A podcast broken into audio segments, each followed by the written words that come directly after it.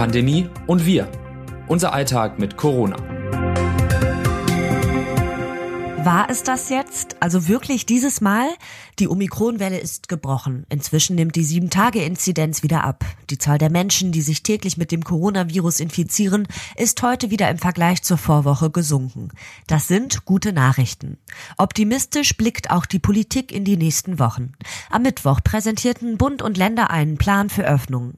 Der Tag, an dem zahlreiche der Corona-Maßnahmen nicht mehr nötig sein werden, er rückt näher.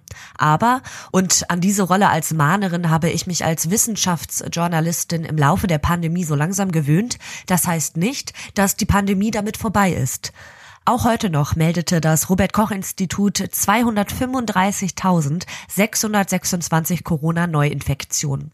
Die Inzidenz liegt aktuell bei 1385,1. Ein Wert, der vor Wochen unvorstellbar schien. Und auch wenn Omikron milder verläuft, auch wenn sehr viele Menschen inzwischen einen guten Immunschutz gegen SARS-CoV-2 aufgebaut haben, auch diese Welle hinterlässt tiefe Spuren. Etwa bei den Menschen, die trotzdem krank werden. So wie meine Kollegin Heidi Becker, die, obwohl geboostert, an Covid erkrankte und lange die Folgen spürte. Ich kann mich in meinem Erwachsenenleben an keine Krankheit erinnern, die mich so aus der Bahn geworfen hat, schreibt sie. Die Delta-Welle war zwar heftiger, berichtet Intensivpfleger Ralf Berning. Omikron ist glücklicherweise nicht mehr so tödlich. Allerdings bedeutet Omikron dafür einen Mehraufwand auf den Normalstationen. Der Verlauf bei Omikron äußert sich anders als bei Delta. Oft sind Betroffene total geschwächt und ausgelaugt. Sie trinken nicht, essen nicht, sind ausgetrocknet. Das Coronavirus, das ist klar, sollte man niemals unterschätzen. Deshalb stehen die Pläne der Politik auch dieses Mal wieder unter einem gewissen Vorbehalt. Erkenntnis der Woche. Von Begriffen wie Freedom Day hält Olaf Scholz nichts. Trotzdem haben Bund und Länder am Mittwoch einen Plan ausgearbeitet, wie der Weg aus dieser Pandemiephase ablaufen könnte. Nach und nach sollen die Corona-Maßnahmen gelockert werden. Zuerst sollen die Beschränkungen für Geimpfte und Genesene wegfallen. Sie können sich wieder mit so vielen Menschen treffen, wie sie wollen.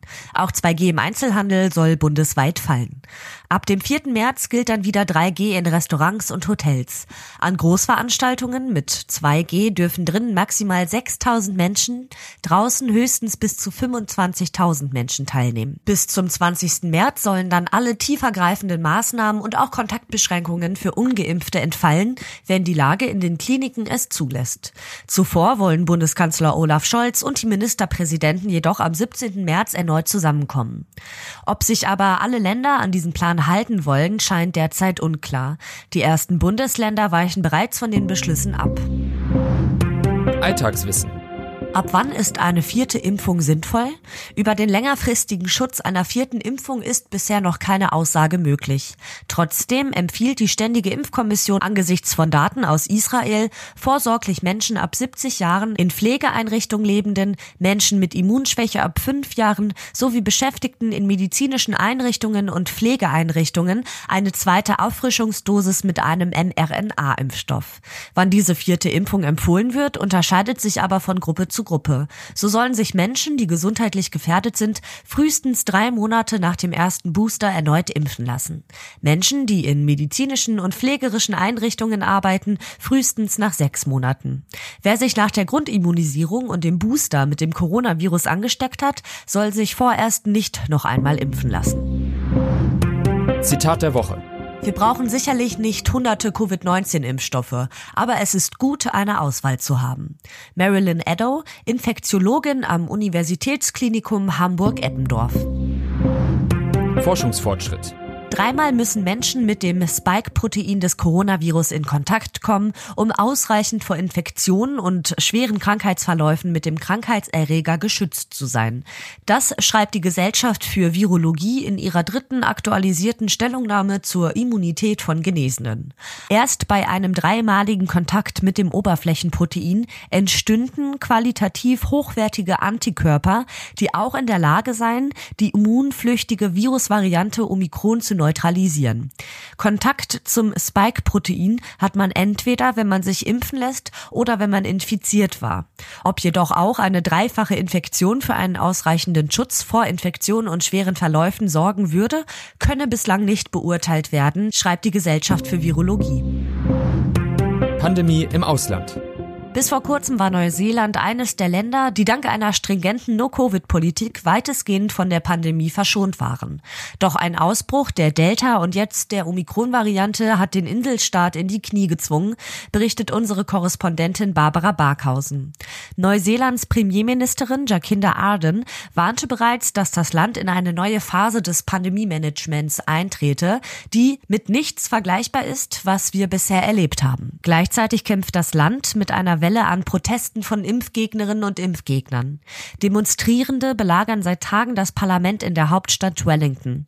Die Impfgegnerinnen und Gegner sind in der Minderheit. Neuseeland hat eine hohe Impfrate. Was kommt? Macht uns BA2 noch einen Strich durch die Rechnung? Der Omikron-Subtyp könnte, so warnen Expertinnen und Experten, die aktuelle Omikron-Welle und damit auch die Pandemie noch einmal in die Länge ziehen. Die Anfang des Jahres zunächst vor allem in Dänemark, Großbritannien und den USA bemerkte Linie BA2 macht auch hierzulande Mitte Februar rund acht Prozent der untersuchten Proben aus, mit steigender Tendenz. Grob geschätzt könne BA2 Anfang bis Mitte März auch in Deutschland übernehmen, so die Virologin Sandra Kiesek. Das Problem, BA2 unterscheidet sich in einer genomischen Sequenz so stark von BA1, dass diese als eigenständige besorgniserregende Variante klassifiziert werden müsse. Ob sich die Omikronwelle in Deutschland jedoch wirklich länger hinzieht, BA2 das Infektionsgeschehen übernimmt und womöglich mehr Menschen als bislang krank macht, lässt sich nicht vorhersagen, berichtet meine Kollegin Saskia Heinze. Was die Pandemie leichter macht. Das Jahr 2022 startete wie viele Jahre davor mit einer Menge guter Vorsätze. Mehr Sport, gesündere Ernährung, weniger Fleisch und noch dazu mit einer positiven Einstellung durchs Leben gehen. Um dabei am Ball zu bleiben, können sogenannte Habit Tracker helfen. Sie dienen dazu, Gewohnheiten zu protokollieren. Dabei ist das Ziel, diese in den Alltag zu integrieren. Denn vielen Menschen hilft die Visualisierung dabei, die eigene Disziplin zu steigern. Ob mithilfe einer App, simpel auf einem Blatt Papier oder hübsch verziert als Teil des Bullet Journals. Wie man seine Gewohnheiten tracken möchte, muss jeder selbst entscheiden. Wichtig dabei ist, dass nicht nur die Ziele, sondern auch das Ausfüllen sich in den Alltag integrieren lassen. Was sonst noch wichtig ist. Mit dem Klimawandel steht die Ernährungssicherheit auf dem Spiel. Dürre, Hitze und Starkregen machen Nutzpflanzen zu schaffen und verringern die Produktion von Nahrungsmitteln. Weltraumforschende wollen deshalb mobile Gewächshäuser für unwirtliche Lebensräume in Krisenregionen entwickeln. Spezielle, klein verpackbare Boxen sollen spontan überall aufgestellt werden können und Nahrung produzieren. Auch da, wo sonst nichts mehr wächst. Der Bedarf an solchen mobilen Anbausystemen wird da sein und in den nächsten Jahren sogar noch steigen, sagt Markus Dorn, Pflanzenwissenschaftler beim Deutschen Luft- und Raumfahrtzentrum. Erste vielversprechende Versuche laufen bereits. Zwei Salatsorten und Kräuter mit weniger großem Wurzelwerk konnten hochgezogen werden, berichtet der Wissenschaftler. Bislang aber erstmal unter Laborbedingungen. Das Autorinnen-Team dieses Newsletters meldet sich am Donnerstag wieder. Text Anna Schuckert, am Mikrofon Alice Mecke.